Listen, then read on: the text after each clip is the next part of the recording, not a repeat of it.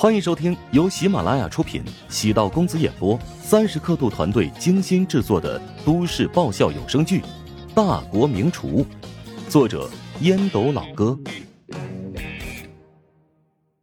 第二百零六集。厨王争霸赛决赛阶段，掺杂各种各样的复杂势力。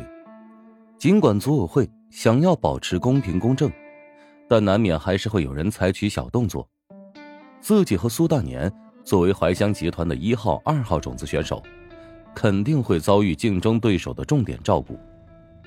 至于被藏在八号位置的乔治，则会被人忽略。原来如此，这世界怎么这么黑暗？郝望面色煞白，想清楚这一层，宛如吃了翔一般的难受。他一直以为被安排在第一位是上级领导对自己的重视和厚爱。结果极有可能是被集团视作掩护乔治的幌子，而乔治的表现极有可能是故意藏拙。他第一轮完全可以表现的更好，拿到更高分，但他并没有将自己的实力展示出来，而是用很隐蔽的方式顺利过关。好望内心那个不平衡啊！如果按照内部赛的结果，乔治是第一，忠实是第二，自己是第三。苏大年是第四，自己和苏大年完全可以不被竞争对手用盘外招对付，而乔治和钟石将成为众矢之的，而郝望呢，也没有必要背负第一轮那么糟糕透顶的设计陷害，也不会得到让所有人都瞧不起的分数。哎呀，乔治果然是怀香集团的亲姑爷啊！为了帮助他在厨王争霸赛上取得好成绩，国厨专家组。竟然设计出了这么一套瞒天过海之计。哎，阿旺，你没事吧？感觉你气色不太好呢。钟石见郝望呼吸突然变得急促，有些莫名其妙。我没事，有点头晕。郝望惨烈的笑了笑。钟石原本是怀乡集团内部赛的第二，现在被安排到了第三位。从某种角度，集团也是为了保护他。所以在集团高层的心中，自己的实力比不上钟石。你你好像流鼻血了呀？不会是得了重病吧？再过两个小时，你比赛可就开始了。钟石目瞪口呆，望着两条红色的蚯蚓顺着他的鼻孔绵延而下。郝望下意识的擦拭了一下鼻子，手掌一片嫣红血渍，也是被吓了一跳。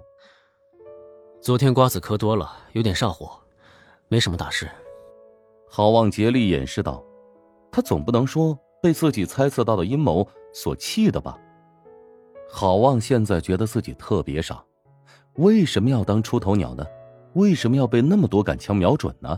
他应该藏拙呀，但似乎已经来不及了。鬼知道等自己复赛的时候，会有什么新的陷阱等待自己往下跳呢？那也得瞧瞧看吧。至少得赶紧止血吧，这才多久啊？你估计躺了有半斤了都。郝望下意识的看了一下地上，一滩嫣红的血泊，顿时也害怕了。不会这么流血而亡吧？洛毅见郝望突然流鼻血，担心他会影响晚点的比赛，连忙安排一个工作人员带着郝望去组委会找医疗队去了。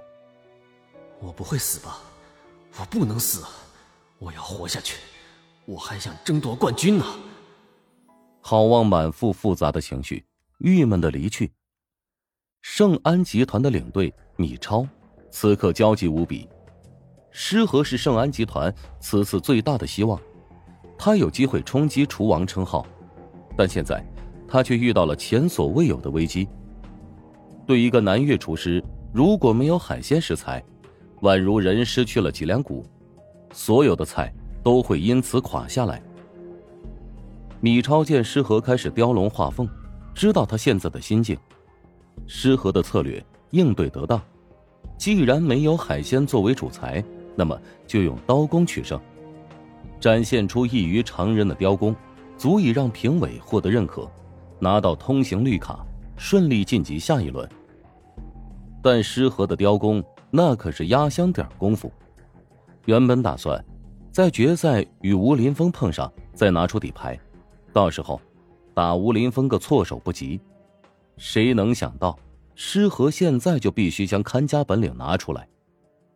诗和在三道菜的造型上都花费了极大的功夫。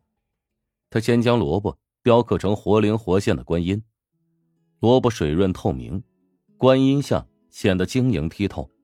让人惊叹之处在于，观音的表情还有拈花的手势，恰到好处。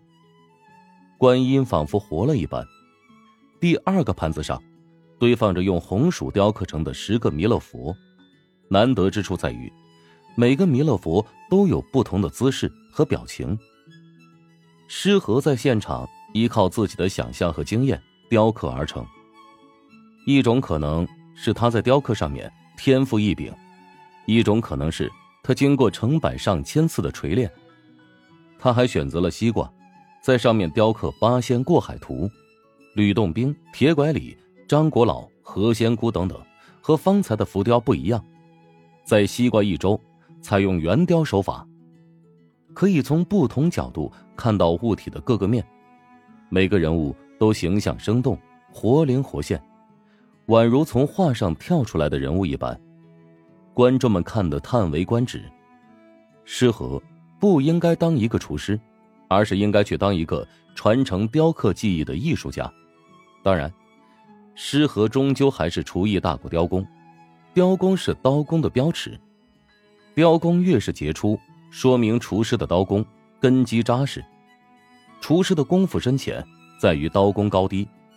正常的厨师刀工练到十年以上才能出师。而火工、勺工三年左右便能小成。雕刻三个造型，只为了设计与食物相匹配的器皿，这是华夏厨师的工匠精神。诗和前后花费不到半个小时，便将三个器皿雕刻成功。接下来，便是制作菜肴，都是南粤菜常见的菜肴，名为仙佛三品。萝卜观音像坐莲下方。铺着蘑菇观音菜，色泽鲜艳，汤汁鲜亮，香气诱人。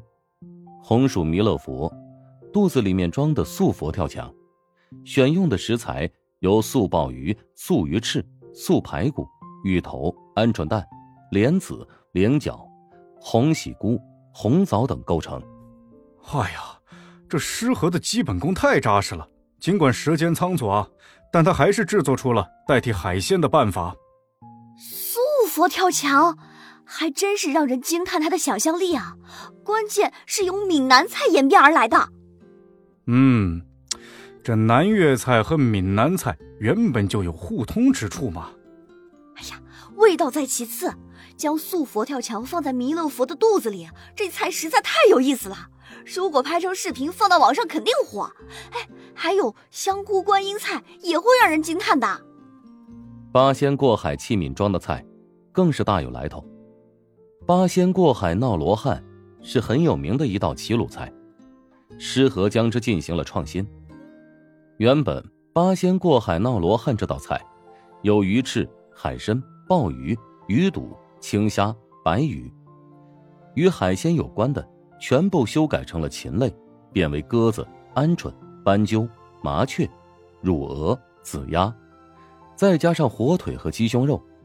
将所有的禽类制成肉泥，做成环状、蝴蝶状或者片状。雕刻的西瓜搁在圆盘的中间，每一个人物对应一种拼盘，趣味盎然。仙佛三品组合式的主题菜品，无论意境还是内涵，都是一流佳作。哎。相传师和啊，曾经为了研究雕工，在民间找了一个玉器师傅，跟他学习了五年的玉器雕工呢。他即使不当厨师啊，当一个玉器工匠，帮人完成一个作品，收入至少过十万。唉，被厨师埋没了的雕刻大师啊！哈哈，没有海鲜食材，菜色泽鲜亮，造型别致，香气四溢。